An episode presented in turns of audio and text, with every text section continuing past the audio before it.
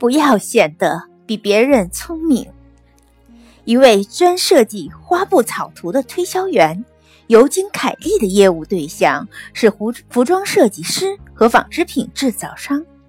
连续几年，他几乎每个月都去拜访纽约一位著名的服装设计师。可到了最后，设计师总是那句话：“凯利，我看我们是做不成这笔小生意的。”无数次的挫败使凯利认真的总结经验，得出的结论是自己一见面就拿出自己的图纸，滔滔不绝地讲他的构思、创意、新处、新奇处等。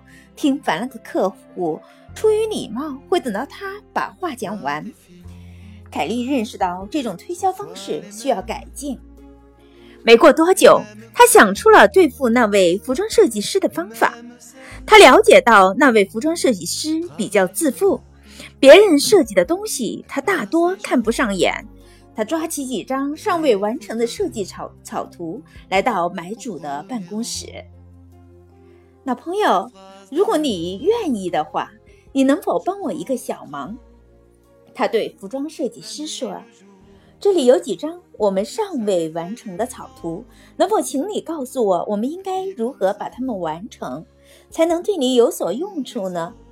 那位买主仔细地看了看图纸，发现设计人的初衷很有创意，就说：“凯莉，你把这些图纸留在这里，让我看看吧。”几天后，凯莉再次来到办公室。服装设计师对几这几张图纸提出了一些建议，凯莉用笔记下来，然后回去按照他的意思，很快就把草图完成了。服装设计师对此非常满意，并且全部接受了。你看，当你不再极力显示自己的聪明时，人家就接受你了。人都有喜欢被人欣赏，喜欢别人赞美自己，就是同朋友在一起也一样。